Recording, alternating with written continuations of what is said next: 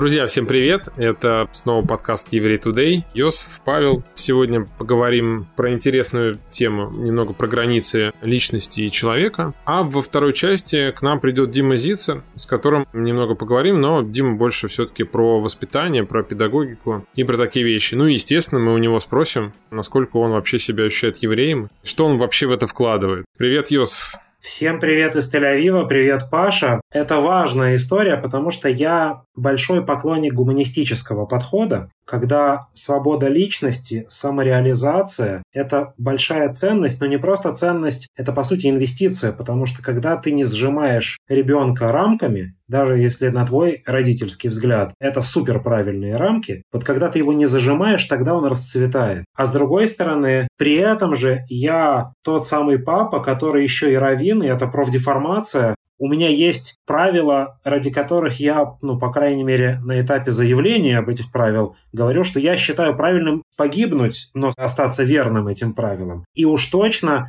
часть моей ежедневности – это заплатить цену временем, заплатить цену нервами, переживаниями, заплатить цену, да деньгами, в конце концов, ради того, что я еврей, потому что мой рацион, особенно когда я живу в диаспоре, он точно дороже, кошерный продукт будет дороже, если я нахожусь не в месте развитого иудаизма. И круто поговорить с тобой, и крутой гость Дима на этот счет. Дима он так интересно это смиксовал. Он сказал, что границы в целом, конечно же, ребенка и человека немного, как я это для себя понял, все-таки сужают и деформируют личность, но при этом правила очень важны. Я этот баланс так и не уловил. Я иногда перманентно чувствую, что я не догоняю какие-то вещи, но это нормально.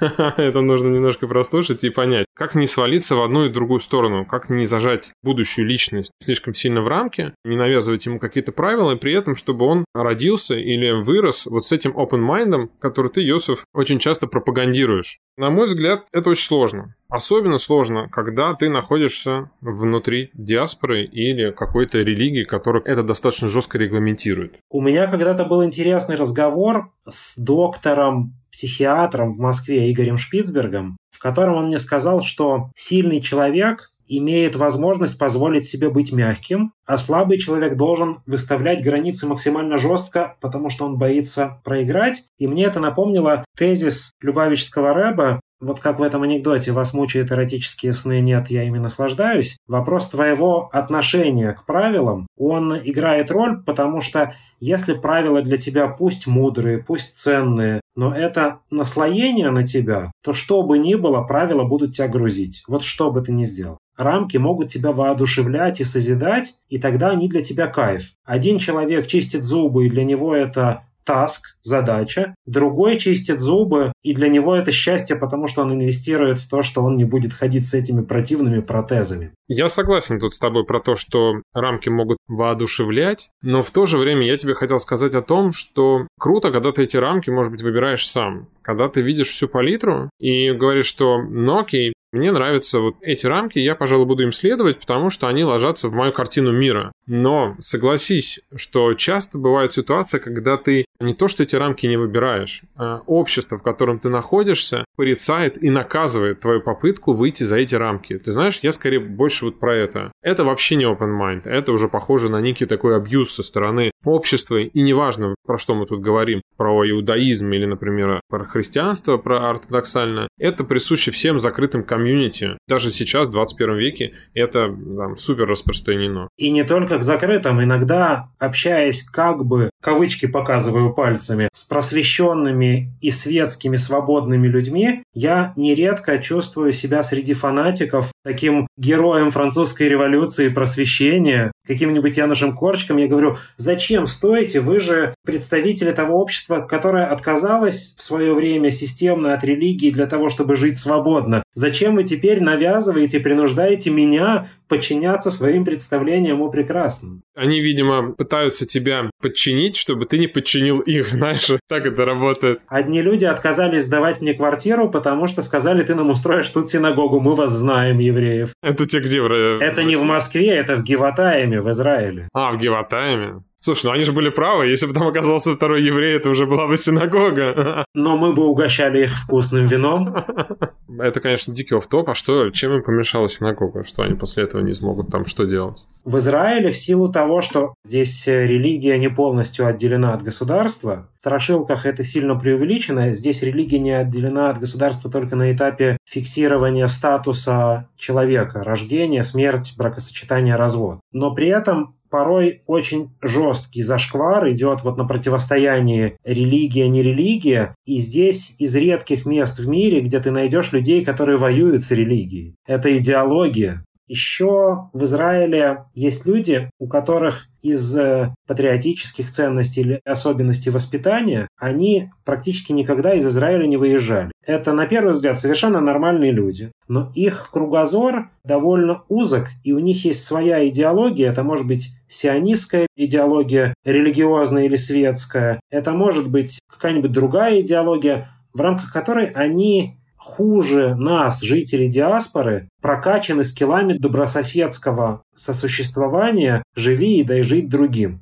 Пусть он будет другим, главное, мы друг другу не мешаем, не воюем, не наносим ущерб. Ты мешаешь просто своим существованием. Ну ладно, мы с тобой немного отделились от темы. Так что по поводу рамок для детей? Считаешь ли ты, точнее ты, конечно, так не считаешь, но тогда объясни, почему навязывание рамок детям – это ок? Слушай, у меня два клише на этот счет. Одно клише, я его слышал миллион раз. От людей, которые во взрослом возрасте приходят к какому-то пороговому такому пересмотру взгляда на свою еврейскую самоидентификацию, и они говорят, эх, вот если бы я родился в хорошей еврейской семье, если бы я с детства там учил иврит, соблюдал шаббат, мне все это было бы несложно. Вот повезло, Иосиф, твоим детям, вот им хорошо, им легко, они с детства во всем им не приходится выбирать. Это грандиозное заблуждение, потому что пубертат, переходные возраста никто не отменял. Даже у людей, которые родились в хороших еврейских религиозных семьях, вся история протеста против родителей, поиска себя,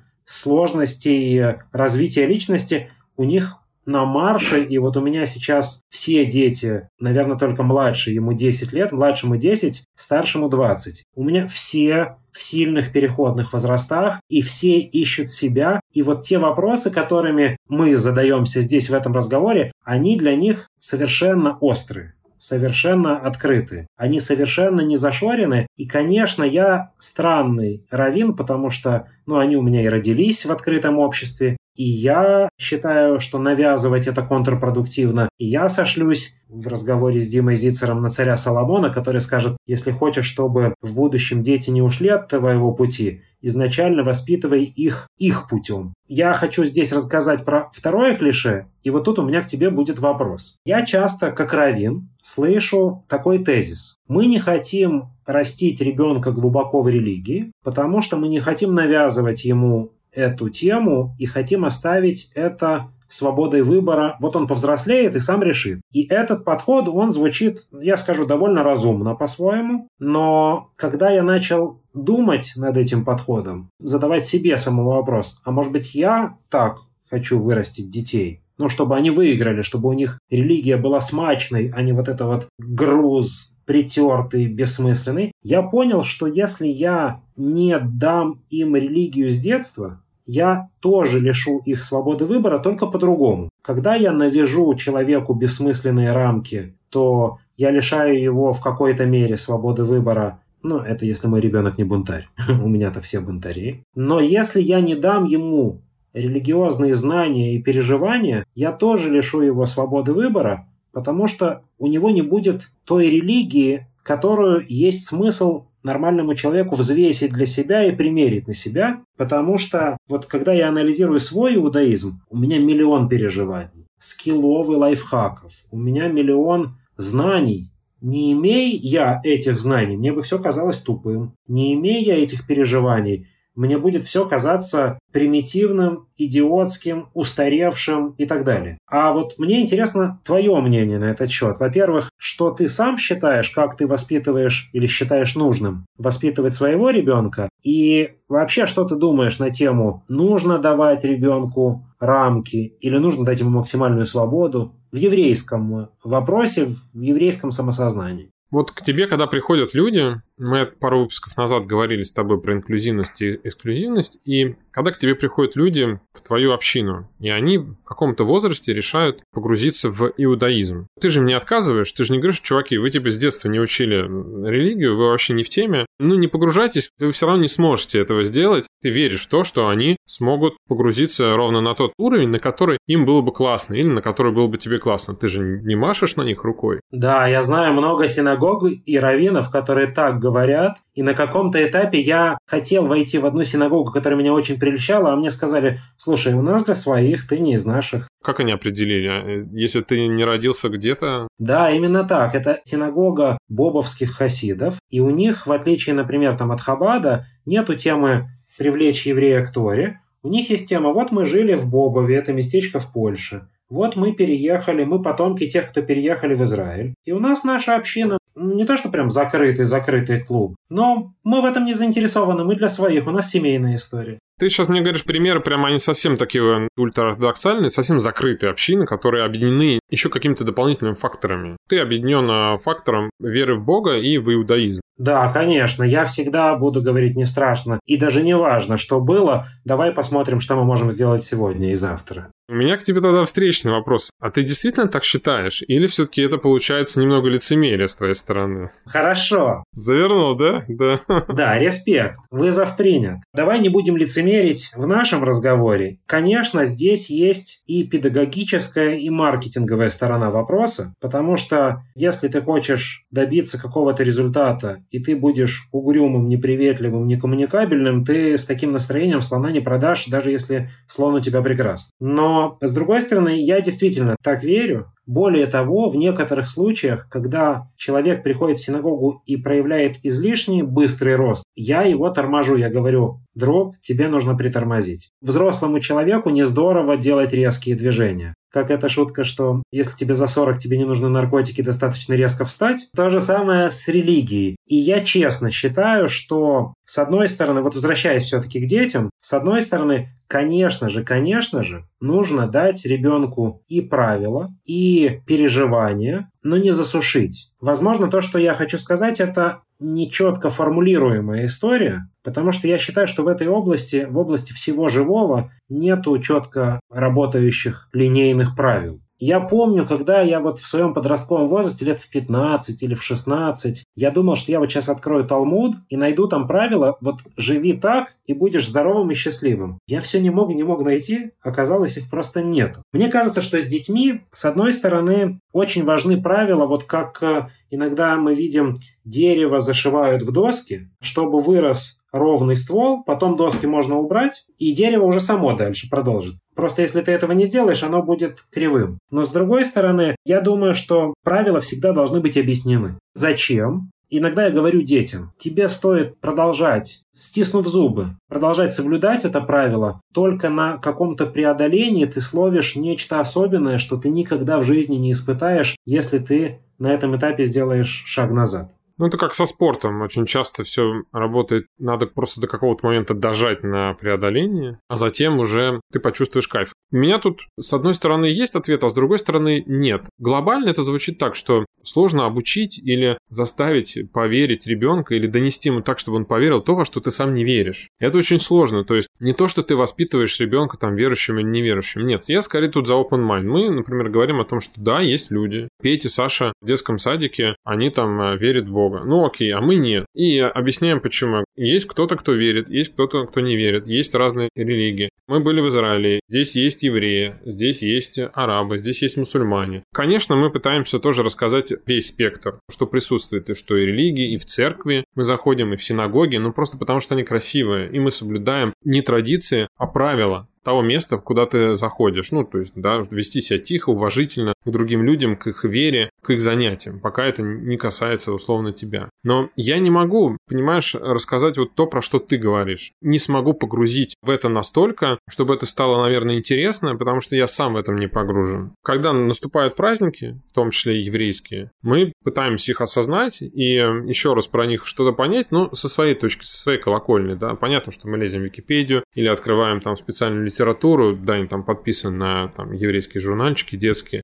Конечно, ты, наверное, со своей колокольни скажешь, что это все игра скорее в какой-то иудаизм, но мы сами не можем глубже в это погрузиться, и скорее, наверное, больше из-за желания не погружаться. Ну и естественно, что и дальше мы не можем это передать. Но тут важно, первое, не вызвать отторжение и какой-то ненависти ко всему, ну, кроме откровенной вражды и там насилия. Чтобы человек, когда вырастет, смог бы все-таки принять это решение, например, да, если он вдруг поймет, и у него не было какого-то явного отторжения, или это, знаешь, не было на зло. Если тебе это нужно будет в какой-то момент жизни, ну, ты пойдешь и изучишь. Так бы сделал я. Это бы завертелось, закрутилось. Да, может быть, я не был бы там 100% погружен, как с детства, но мне кажется, это был бы честный выбор. Может быть, он был бы не такой прям true, но мне кажется, это было бы честно, и я бы никого бы не смог бы потом обвинить, сказать, что вы мне не оставили выбора, и вообще вы мне навязали это все, я вообще все это не собирался, я это все не выбирал. Наверное, фраза «я это все не выбирал» для меня такая, знаешь, самая страшная, которую мне могут предъявить дети уже там в каком-то возрасте. К слову, ты упомянул Википедию, а ты знаешь, что есть еврейская Википедия?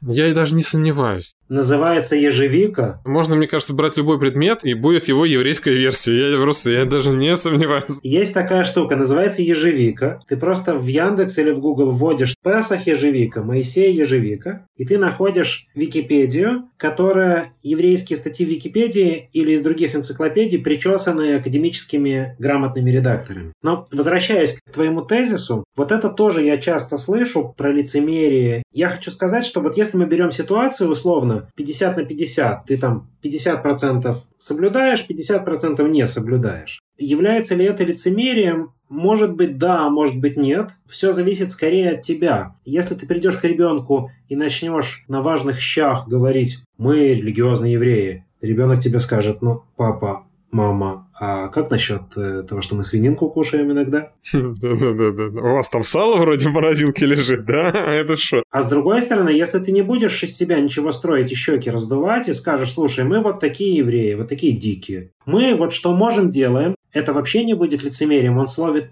твою искренность, твой поиск, твое развитие. На самом деле, я хотел озвучить в нашем разговоре совершенно другую мысль. Иногда нам, родителям, кажется, у нас есть такая иллюзия, что мы сильно много влияем и формируем жизнь наших детей. И это ты понимаешь лучше или видишь лучше, когда у тебя много детей, когда ты там преподаватель или когда наплодил, как говорит моя сестра. Ты понимаешь, что этот ребенок, вот ты прямо видишь, вот здесь он подражает тебе, а вот здесь он отталкивается от тебя, но сказать, что ты можешь управлять тем, чему он будет подражать или она, или что он будет отторгать, вот у моих шестерых детей очень по-разному. Каждый берет что-то свое и не принимает что-то свое. Поэтому, возможно, наши дети воспринимают не столько те формальности, которые мы озвучиваем, правильно так, или будь собой, или еще что-нибудь. Они же близкие люди, они нас чувствуют и видят между строк. Они видят, из-за чего ты запарился, прям вот запарился.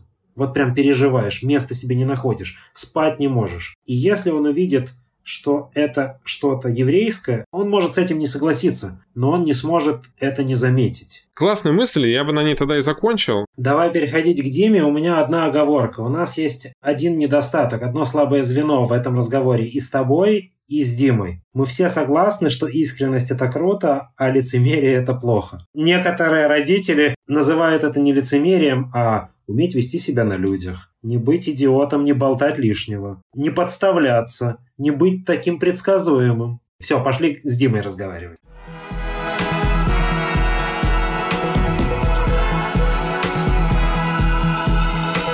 С нами сегодня Дима Зицер. Это педагог, Дима – это образователь, я помню, начало 2000-х я приезжаю в Москву, и там все эти еврейские организации, кто-то на больших понтах, кто-то на меньших понтах, и есть Дима Зицер с его молодежью в ИКЦ, или в Сахнуте, я уже не помню. Ну, э, базис в Сахнуте был. Было много чего вокруг, да, но базис был в Сахнуте. И там происходит какая-то живая жизнь. Я с тех пор в тебя влюблен, и очень интересно поговорить с тобой сегодня о еврейской самоидентификации в ракурсе становления личности. Становление личности как процесса и становление личности твоей личной. Наш разговор, в нем задача дать людям открытый, честный код мысли, чтобы с нами согласиться или с нами поспорить. Интересно, твоя еврейская личность, она как возникла или она была у тебя всегда? Как вообще твоя еврейская самоидентификация и самореализация? Был бы рад ответить тебе как-то так красиво,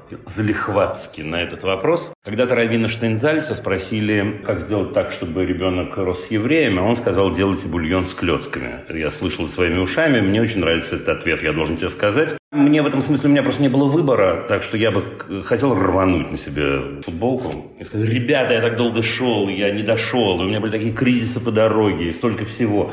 Да нет, слушайте, ну я родился евреем, я родился в, ну, такой советской, но тем не менее еврейской семье. И все, у меня в определенном смысле не было выбора. А что у тебя было положено? Ну, дружище, не знаю, как-то, ну, бульон с клетками был, давай так. У меня семья, так сказать, у меня половина семьи папина половина – это Одесса, мамина половина – это Прилуки, Черниговской области. Значит, соответственно, у меня в этом смысле в анамнезе то, что принято называть еврейскими корнями, такими, знаешь, корнями-корнями, которые за землю хватаются со всеми делами. Украинцы со вкусной едой, со смаком. Это, между прочим, я должен тебе сказать, что э, интереснейшим образом у меня были мои одесские корни были хасидами, а мои прилукские корни были лытвыками. То есть это совершенно какой-то... В общем, не спрашивай меня ни о чем. Как это произошло географически, никто понять не может. Ну все, слушай, у меня в этом смысле действительно, я хорошо помню, к счастью, моих бабушек, э, у которых в этом смысле все хорошо было с едой, все хорошо было с идишем, все хорошо было с программированием таким, знаешь, в хорошем и плохом смысле слова. У меня был верующий прадед, религиозный, в смысле прадед, который умер, когда ему было 98 лет, мне в этот момент было 14. То есть это не, знаешь, не легенда, а это человек, с которым я имел счастье общаться. Ну вот, собственно, и все. Ты с самого начала родился со знанием того, что ты еврей, и это никак отдельно не происходило происходило, как вот, там, знаешь, дорогой Дима. Слушай, ну это же очень похоже на то, родился ты сознанием того, что ты мальчик или не родился. Я тут, знаешь, больше про то, что иногда это сознание в семье есть, и оно транслируется, а иногда оно не транслируется. И ты как бы сначала типа догадываешься. Ничего этого не было, ничего специально не транслировалось. Просто в этом смысле, еще раз, в этом смысле так родители жили и бабушки, дедушки. Ты понимаешь, я, я, я, я силюсь изо всех сил сейчас что-то такое сообразить, изобразить, и я, в общем, не могу. Вот любой фактор, который ты назовешь сейчас, еврейский, да, или так называемый еврейский, у меня, у меня в доме был. Антисемитизм бытовой в детстве встречался? В седьмом классе, когда я был, голову пробили о крылечко с криками «Жидовская морда». Все в порядке. А пубертат у тебя был? У меня не было отторжения еврейства абсолютно, потому что это никогда не было умышленно доминантным. Никогда не было такого, что меня пилили. С одной стороны, нужно шапочку зимой носить, а с другой стороны, обязательно нужно вести себя как еврей. Нет-нет, ребят, вы не преувеличиваете. У нас никакой религии в семье не было и даже намека. Но при этом у нас дома мама отмечала еврейские праздники, отмечала их таким образом, что у нас и Песах дома был, и в этот момент была и маца, и водочка на столе, и хлебушек, и все было в этом смысле в полном порядке, поверьте мне. Но это и есть вот тот самый, извините, это пилю, тот самый бульон с клетками. Да? Все остальное, в общем, уже не важно. Для кого-то это ну, не доминанта, как вот ты говоришь, для тебя это не было каким-то ярко выраженным, ну, еврей и еврей, окей. А для кого-то это не определяющая судьбу, да, а какие-то вещи, которые помогали человеку как-то в жизни и в целом, может быть, немножко формировали его видение и на этот мир, и на все эти истории. Это потемки, что что формирует на самом-то деле. Потому что если мы возьмем твои, например, какие-то определяющие, не знаю, очевидные истории, да, это география, там, где ты родился. Окружение, которое изначально выбрали тебе родители. Это национальность, это и так далее. Теперь, ну что на тебя из этого влияет? Все влияет. В этом смысле, если действительно не происходит у человека такого в жизни, я рос-рос, и вдруг я открыл, что я мальчик, или открыл, наоборот, что я девочка, да, тогда действительно это сумасшедший кризис, или, или так сказать, прорыв, может быть. Но э, в этом смысле нельзя сказать, что до этого, до этого открытия твой, там, не знаю, пол на тебя не влиял. Влиял, конечно. Конечно, да. Конечно, на меня это влияло. Но также на меня влияло, не менее влияло на меня, что я э, рос в городе Петербурге, который тогда был Ленинград. То, что я еврей, для меня очень значимо, безусловно. А ленинградские евреи это как-то особенно звучит? Это звучит гордо, о чем ты говоришь. Хочется сказать, конечно, но вы что, мы самые культурные во всем. Мы самые культурные мальчики, самые культурные девочки, самые культурные граждане России или тогда Советского Союза, самые культурные евреи. Нет, я не думаю. Я не думаю, если честно. А было ли у тебя во взрослом возрасте, когда ты для себя переформулировал или формулировал, вот что для тебя на взрослую голову означает быть евреем? Многое из того, что происходит как бы само собой, как вы это сформулировали, в определенном возрасте становится сознательным. Появляется вот та самая свобода воли, которая отличает нас от животных, например, начинает работать и начинает действовать. И вообще по-хорошему большинство из нас, или хотя бы многие, я надеюсь, из нас, задают себе вопросы, что означает, что я ленинградец, что означает, что я мальчик или девочка, что означает, что я еврей, что означает, что я муж, что я отец. Так что да, конечно, конечно, это связано с осознанием довольно серьезно, конечно. Ну скажи на одной ноге, что такое для Димы Зицера быть евреем? Ну ладно тебе. Ладно, на двух, давай так, по дружбе на двух. Это такой частый вопрос с одной стороны. Ну, я за принцип на Асева Нишма, конечно. Что такое на Асева Нишма? Еврей – это действие. Еврей – это выбор и действие. Все остальное либо у тебя есть, либо у тебя нет, либо тебе досталось э, вне твоего желания, если мы скажем, так сказать, еврейская мама. Я ничего не делал для того, чтобы у меня была еврейская мама, как ты понимаешь. В тот момент, когда мы говорим, что существует, э, ну, извините за выражение, нравственный императив, какие-то вещи я делаю действиями, я могу километрами говорить. Знаешь, как бывает, я горжусь, что я, не знаю, что еврей, например, я горжусь, что я мужчина. Это полная чушь, мне кажется, что с этим, ну, я, мне с этим очень-очень трудно, да, потому что невозможно гордиться чем-то, что ты не выбрал сознательно. И напротив, в тот момент, когда ты говоришь, я еврей, я отец, я муж, я жена, я не знаю, и так далее, и так далее, мне кажется, довольно важно сформулировать еще раз, что это значит. Значит, если для тебя это значит, что ты стараешься делать мир лучше доступными тебе способами, что ты, я не знаю, даешь сдаку, например, что ты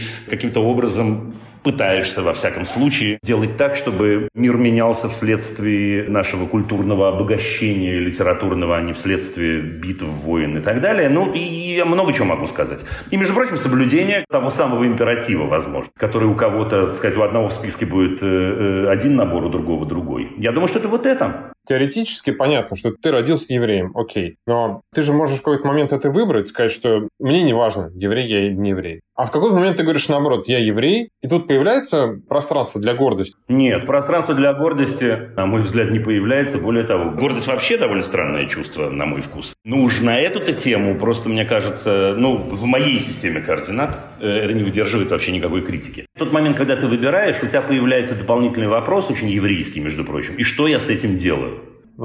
Зачем мне все это надо? Нет, даже не зачем мне все это надо, а вот и что я с этим делаю? Я с этим читаю, я с этим учу, я с этим учу других, я с этим помогаю кому-то. Выбор сознательный? Ты говорил, у вас в детстве в семье, с одной стороны, были все нерелигиозные, но с другой стороны, праздники были. Кстати, не все праздники были, тоже не будем преувеличивать, не все праздники были. Из праздников, которые железно были, был Пурим. Моменташин, потому что это очень вкусно, и потому что моя бабушка Прилукская, к слову сказать, она чудесно делала это. Песах, насколько я помню, все-таки у нас появился довольно поздно. Это такое было связано, мне кажется, с каким-то нравственным выбором моих родителей. Мне кажется, мне было лет 10-12. Не помню до этого, во всяком случае. Хануку я помню, потому что Хануки Гелт, и, соответственно, помню своего прадеда, который норовил мне что-нибудь, значит, подарить или всучить, чем моя бабушка не всегда была довольна, между прочим. Роша Шона, да, или Рошана. Где-то было, где-то не было, давай так.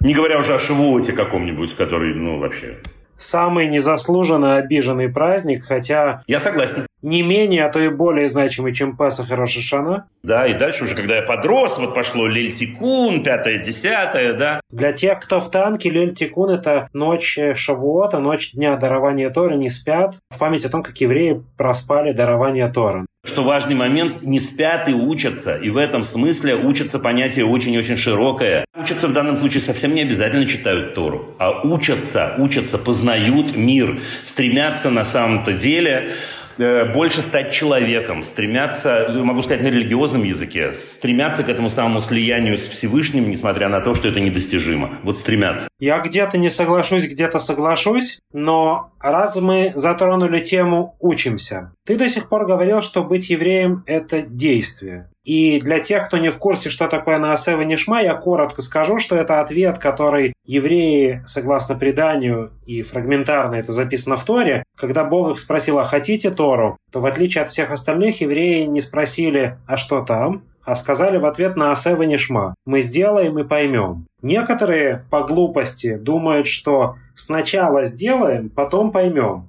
Это не выбор мудрого человека. Но есть большие вещи, которые пока не начнешь делать, ты не поймешь. Вот пока ты не полюбил, ты можешь читать любовную лирику томами, Вот когда ты полюбишь, ты поймешь. Они поняли, что Тора это большое дело, нужно начать делать, и в процессе ты поймешь. Возвращаясь к учебе, какая роль в еврействе учиться? Быть евреем – это учиться, что там, как там, вот где учеба и еврей? В моей системе координат, да, быть евреем – это учиться. Но учиться, ты знаешь, в широком понимании этого слова. Быть евреем – это быть любопытным, это стараться познать мир. Но поскольку в моей системе координат педагогической и профессиональной любопытство вообще главное качество, которое нас ведет вперед, то тут как раз есть такое слияние прекрасное. А какую роль в еврейской самоидентификации играют правила? Мы до сих пор не говорили про них железобетонно, но то, что ты называешь праздники, маца. Мы можем дальше уйти в какие-нибудь элементы или полные моменты кашрута, шабата. Мне кажется, что быть евреем – это сплошная структура правил и вообще структура. Мне кажется, что это и есть наш выбор, в том числе свободный выбор. Тот самый категорический императив, он же таким образом, или нравственный императив, да, нравственный выбор, он таким образом и устроен, что я нечто, законы выбираю сознательно. Да, теперь мы с тобой можем монополизировать. Сейчас эту историю сказать, что это история в принципе еврейская, а можем расширить сказать, что это история очень-очень человеческая, это не важно сейчас. Но в этом смысле, конечно, еврейство, но тут я, видишь, должен добавить, как и все остальное, связанное с идентификацией, безусловно, связано с выбором, а выбор, в свою очередь, связан с рамками. Ничего нельзя поделать. Если я не выбираю ограничения, чаще всего это в определенном смысле даже не выбор. Я выбрал напиться сегодня вечером. Старик, ты не выбирал. Я не знаю, какими словами можно у вас в подкасте разговаривать. Я сказал, не пизди, но, но, наверное, у вас нельзя такого говорить. Я говорю то, что я считаю, да? А вот если я выбрал не напиваться, это интересно. Если я выбрал сегодня встретиться с человеком, с которым у меня есть внутренняя трудность встретиться, и я понимаю, что в этом есть тот самый, ну, не знаю, какая-то нравственная ценность или необходимость, это интересно. Если я выбрал что-то, что я не выбирал до этого, и я сознательно говорю, Дим, попробуй, это интересно. Если я попробовал и сказал, слушай, а это я пробовал. В общем, короче говоря, вот оно. А правила и вот эти все ограничения и отказы, они не душат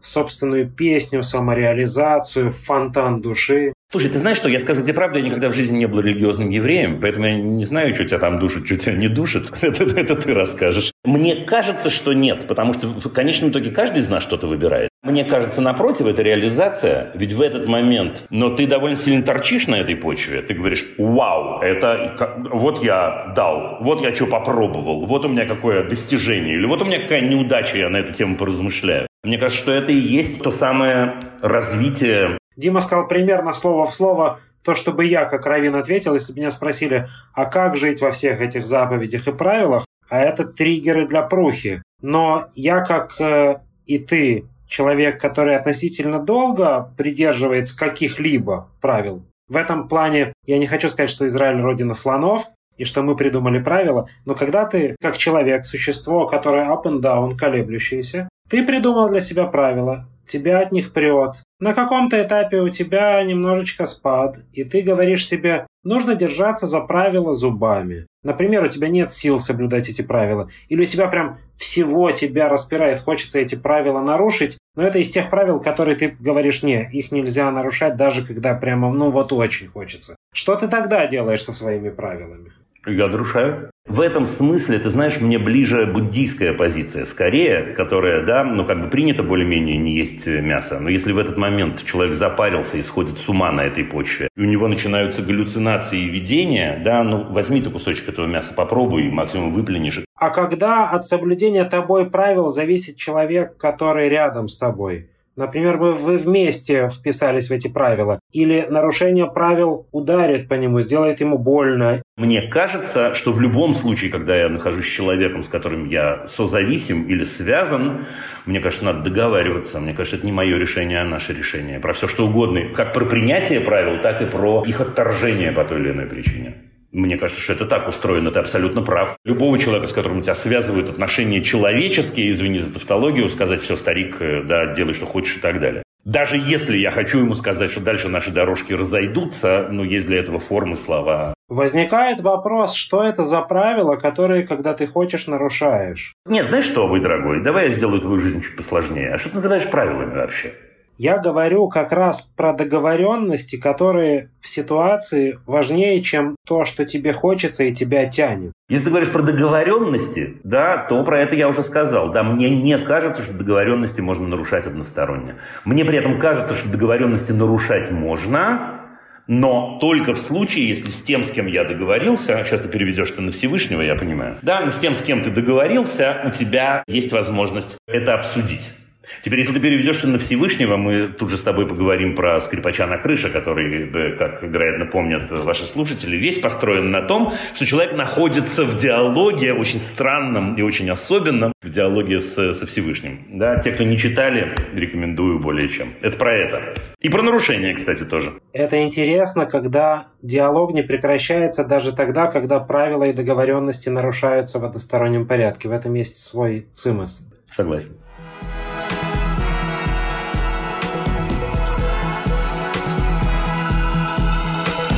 А что в этой ситуации с детьми происходит? Если дети воспитываются в определенной форме, например, религиозной, это означает, что у них изначально нет выбора или им его очень сильно сужают в дальнейшем в жизни для принятия каких-то решений и взглядов? Ты понимаешь, какая штука? Я совсем-совсем не эксперт в этой области. Я могу поимпровизировать. Мы здесь все не эксперты, кроме Йосифа. И то не в этой области. Да-да-да, просто это, это, эта тема все-таки не педагогическая, тема такая, да, тема другая. Слушай, да, мне кажется, что, мне кажется, это сужение выбора. То есть мне кажется, еще раз, что в тот момент, когда человек растет в определенных рамках, я только что про себя рассказывал про это, про ленинградца, про там еврея, мальчика, не знаю что, жителя района гражданки, предположим, и так далее. Вот одно дело, если я расту в этом, и для меня это норм, и я понимаю, что это и есть, собственно говоря, та система координат, в которой я живу. При этом я хорошо понимаю, что рядом есть другие люди, которые не хуже меня от того, что они, не знаю, не мальчики или от того, что они не евреи. Более того, я понимаю, это и есть гуманистическая педагогика на самом деле. Я понимаю, что я имею полное право на критическое мышление. То есть я понимаю, что вот тот выбор сознательный, о котором я говорил,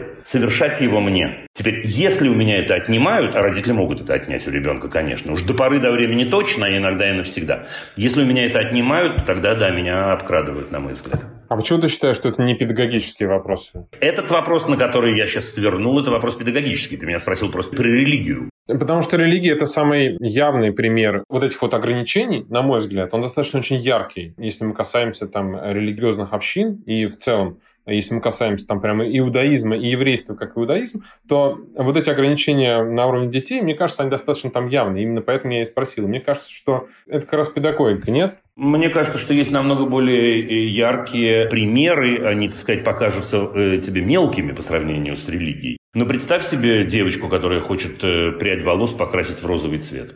Отлично, а ей говорят не у меня в доме. Например, вот такой вот бред совершенно на грани. Лично я это приравниваю примерно к одному. Просто, как это сказать, одно, если пример с прядью волос, это скорее какие-то искажения восприятия родителей, которые, может быть, они даже не отдают в этом отчет себе, то первое – это совершенно преднамеренные действия, в которых все отдают себе отчет. Это такое же искажение восприятия? Нет, это такое же искажение восприятия, потому что эти чуваки, которые не дают девочке покрасить волосы в розовый цвет, они также точно делают это, потому что они уверены, что это выход за рамки того самого нравственного закона. То есть, Йосиф, ты понимаешь идею, да, что по сути, вас воспитывая детей в религиозных форматах, мы приходим к тому, что это вот эти вот искажения, про которые мы сейчас говорили. Ты согласен с этим? Спокойно. Я этого не говорил. Я говорил о сознательном отъеме выбора у ребенка. Это не то же самое. Я расту в семье, я могу расти в семье, в которой мама не красит волосы в другой цвет, папа не красит волосы в другой цвет, тетя не красит волосы в другой, и соседи тоже. Но когда мне исполняется какой-то возраст X, я начинаю для себя это взвешивать. Если в этот момент мои отношения в семье таковы, что я могу могу прийти с запросом, с вопросом, с желанием, с обсуждением «хочу» и так далее, и так далее, как ты понимаешь, у нас есть как минимум два варианта ответа, да, или у них. Первый, никогда в моем доме ты, значит, пошел вон отсюда, я тебя прокляну, ты подонок, я не знаю, и так далее, и так далее. И как минимум второй, да, дружище, я уважаю, там, не знаю, твое желание, да, это я сейчас взял две крайности, дальше есть еще тысячу позиций в середине. Речь не идет о том, что э, не может быть религиозного воспитания или какого-то еще воспитания. Ребят, сколько хотите, сколько хотите, но человек базисно свободен, это важно. В рамках иудаизма тоже. Мне кажется, что речь идет о сознательном выборе. Вся история дарования и принятия Торы Это и есть сознательность выбора. Более того, есть другая сторона. Слушай, мы можем поговорить с тобой о одном из базисных еврейских принципов воспитания, который тоже сейчас, если тебе придется как-то, или мы нам вместе придется перевести, это звучит «хнахланар альпидарко». Я по ходу твоего разговора делаю себе пометочки, какие добавки, вставки я хочу тебе добавить, и ты мне уже четвертый раз в этом разговоре портишь всю картину, потому что я только 15 секунд назад написал себе «Ханох Ленарли Фидарко». Спросить Диму, что он об этом думает. Погнали. Давай мы, во-первых, объясним, объясним, значит, слушателям, что это такое. Если мы дословно переведем, получится «образовывай отрока путями его», да, или «воспитывай, если хочешь». А продолжение фразы «Стой! Вегам киесканло ясур мимена». И тогда в старости он не уйдет от этого пути. С еврейской точки зрения важность или ценность в этой фразе царя Соломона, ценность воспитания, она в том, чтобы человек на жизнь зарядился. И сейчас будет моя вольная интерпретация в догонку тому, что ты говорил, про прядь волос. У меня недавно была дискуссия со стоматологом моей дочери, я живу в Израиле, и здесь э, все личности равные, неважно, ты оказываешь сервис или заказываешь сервис. Курьер, он не менее значимая личность. Я считаю это очень правильно, кстати. Осложняет э, сферу обслуживания, но очень правильно. И моя дочь, я ее повел э, к стоматологу, она несовершеннолетняя, она спрашивает у стоматолога, не помешает ли ей пирсинг в языке, который она хочет сделать, в дальнейшей заботе о зубах. А я весь такой равин, но я, правда, в цветной одежде равин, но я с бородой и всеми делами, и она на меня так смотрит, стоматологиня, и говорит, а папа тебе такое разрешает? Я говорю, мне кажется, что папа вот все, что мог сделать для своего ребенка, он вложил в него в воспитание, а дальше папе приходится жить с тем, что с этим воспитанием ребенок решит делать в своей жизни, потому что это его язык и его пирсинг. И она такая мне говорит, слушай, а я бы своей дочери не разрешила. Я говорю, ну, моя дочь, я не знаю, как у вас, но моя дочь еще меня не сильно спрашивать будет, потому что я ее как раз воспитываю свободной личностью. Вернемся к Ханох Ленарли Федорко, воспитывая отрока. Я с тобой согласен, но мне кажется, что цель именно такова. Цель наша, чтобы человек осознавал себя, осознавал собственные желания, при этом осознавал собственные границы, осознавал те самые правила, которые он иногда создает себе, а иногда принимает. Но это еще история про то, что мы, взрослые, должны быть стараться, во всяком случае, быть очень и очень чуткими. Да? Что такое Альпидарко? Что такое путем его? Этот путь-то, он вообще-то нигде не написан. И как ты узнаешь о нем вообще? Ты можешь только строить такие рамки, чтобы он проявился, этот путь. Да, чтобы тебе намекнули, и чтобы ты был достаточно тонок, э, чтобы услышать этот намек.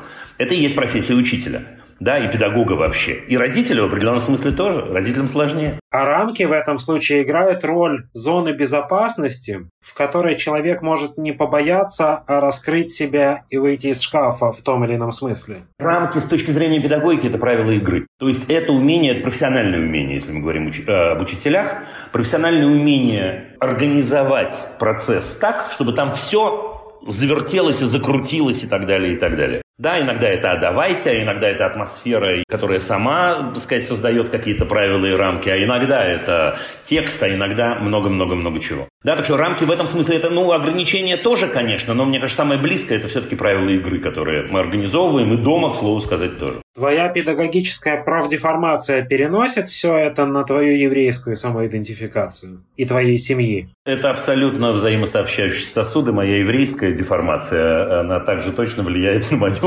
педагогическую, полагаю, семейную и всякие остальные. Да. И моя космополитическая, между прочим, деформация тоже влияет на все вот эти факторы.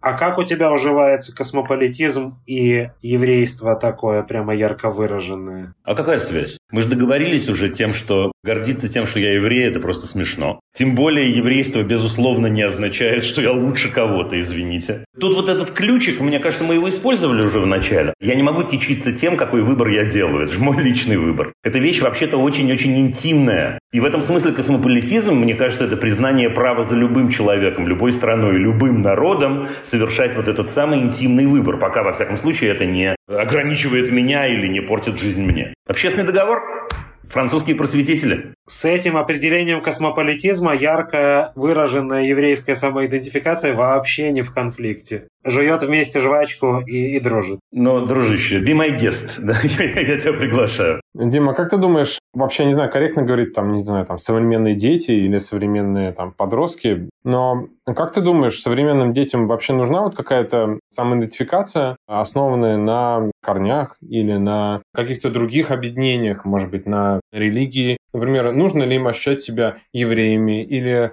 русскими если ты спрашиваешь меня, нужно ли современным людям любого возраста, вне зависимости от их размера, чувствовать принадлежность к чему-то, я скажу тебе, безусловно, да, это базисное ощущение человеческое. Теперь вот это чувство принадлежности, это чувство, еще раз, оно может проявляться в самых-самых разных идентификациях на самом-то деле. Еврейская в этом смысле не хуже и не лучше любой другой. Я думаю, что ничего не изменилось. Ну вот буквально смешно сказать. Ничего не изменилось. Я думаю, что если посадить мою 14-летнюю дочь, младшую, да, я думаю, что она, ну, сказать, э, довольно легко, так же, как и ее папа, создаст список того, кто она. Я, знаешь, такое простое упражнение, берешь лист бумаги и ручку и пишешь «я», и дальше добавляешь «кто». Да, и у тебя получится я, не знаю кто, Чебурашка, я Крокодил Гена, я, я еврей. Это множество идентификаций, я думаю, что в этом смысле это одна из них. Важно список, что на первом месте стоит, что на последнем? Для каждого.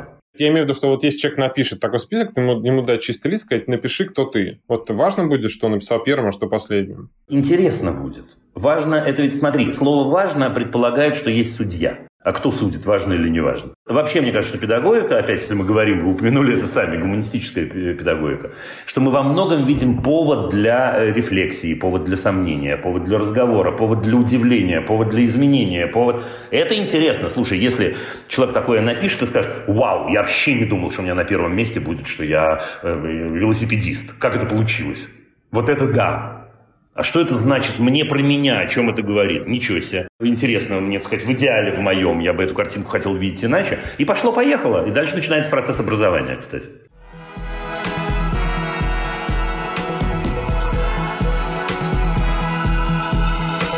У нас есть Блиц. Дима, если бы у тебя был выбор, становиться евреем или нет, ты бы стал? В моей системе координат это не критика. Ну, нельзя сказать человеку, слушай, а если бы ты был без руки, ты бы захотел руку или ты бы привык без руки жить? Это часть меня, это часть человека. Дима, если бы ты был богом, где бы ты расположил Израиль? Я бы отказался от этой должности, мой дорогой. Пусть все идет, как идет. Главное событие в истории еврейского народа со знаком плюс. Слушай, у еврейского народа история устроена таким образом, что плюсы не бывают без минусов. И удивительным образом, я бы сказал, что я важ, важнейшим событием в истории еврейского народа считаю всю историю, связанную с Йохананом Бензакаем, но короткая история у меня точно не получится. Незадолго до того, как Иерусалим, уже понятно было, что будет разрушен и был разрушен в результате э, римлянами, по преданию и не по преданию, э, э, Йоханан Бензакай, значит, был такой человек, совершил предательство с точки зрения многих-многих людей своих современников. Он пришел к полководцу Веспасиану и сказал, что он просит выполнить одну его просьбу. Неважно в ответ на что, я сокращаю сейчас максимально. А именно открыть школу. Вот теперь смотрите.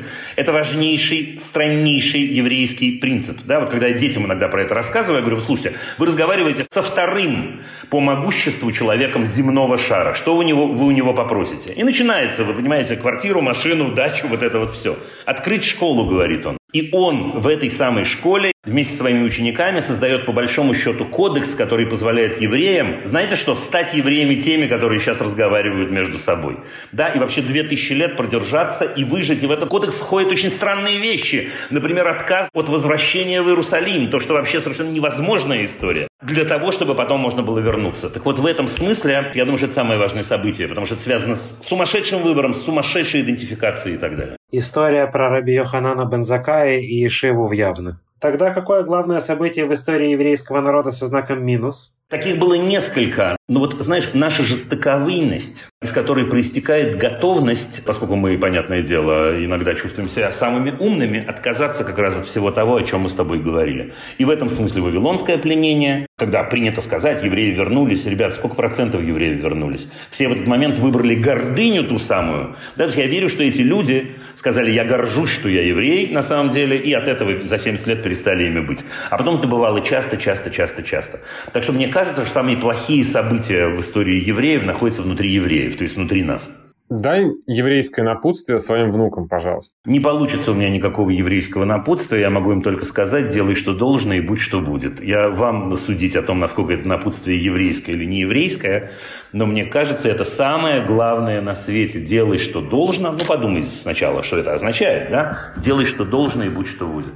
Испытываешь ли ты стыд, когда другой еврей поступает мерзко? Да. Вот сейчас ты меня удивил. Я-то думал, что ты мне сейчас скажешь про всю педагогику и свободу личности, и скажешь, что другой еврей – это другая личность. Почему? В тот момент, когда ты говоришь мерзко, создаешь мою личную систему координат, да, и ты говоришь мерзко, значит, означает, вероятно, безнравственно или очевидно безнравственно и так далее, и так далее. Да, мне, безусловно, в этой ситуации будет стыдно. Если тебя попросят э, сформулировать всю Тору на одной ноге, что ты скажешь? Ну ладно, я скажу Лехулмад, я, я не буду даже ничего это самое, да? Говори по-русски, Дима. Абсолютно, это абсолютно, извините, но это абсолютный ответ, а, ответ Илеля в этом смысле, ибо ничего более гениального сказать нельзя. Самое сложное, между прочим, перевести эту фразу по-русски. Вот я и жду от тебя, да. Ты ждешь от меня. Не делай другому то, что ты не хочешь, чтобы делали тебе, а теперь иди и учись. Вот так вот. И последний вопрос. Дима, когда Бог спросит, был ли ты хорошим евреем, что ты ему скажешь? Я скажу, не мне решать однозначно.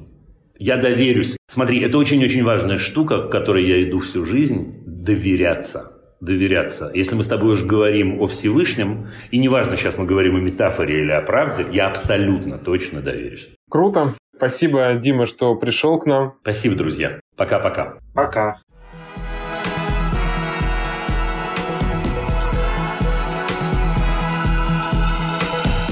Слушай, ну как тебе, Дима? Мне, как обычно, показалось, что я половину не понимаю. Просто еще я Диму до этого слушал очень много, и мне вот этот его подход про как раз э, про границы, про правила, про то, что мы с тобой затрагиваем условно там аспекты религии, а он приводил классные примеры, когда и без религии детей загоняют в рамки и насаждают им какие-то совершенно, ну вот с перекраской волос, да, дикие вещи, и неважно, ты это пытаешься сделать ради того, чтобы твой ребенок там стал лучше, или э, ради того, чтобы он лучше верил в Бога. И то, и то плохо. И неважно, чем ты это оправдываешь, никакая религия, никакой иудаизм не может оправдывать такое поведение с ребенком. Ну, на мой взгляд, это то, что мне прям очень запало. А тебе? Я обратил внимание на интересный эффект, который я наблюдаю уже много лет, и он мне жутко нравится. Для себя когда-то его назвал интуитивным еврейством. Это когда человек приходит к каким-то позициям не потому, что он там Талмуд читал, не потому, что ему в синагоге Рэбе так сказал. Человек воспринимает это просто, ну вот,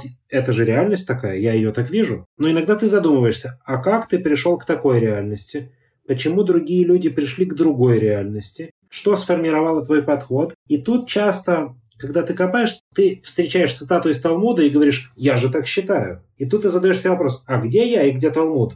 Последний религиозный человек в моей семье был там четыре поколения назад. Но ты понимаешь, что вот эта еврейская традиция, она как трава через асфальт проросла, и это жутко кайфное ощущение «я история», «я народ» и такая самоидентификация. Не просто «я еврей», а я еврей как часть вот этой травы, которая проросла через асфальт. У Димы было много-много тезисов из хасидизма, из Талмуда. Просто Дима очень умный.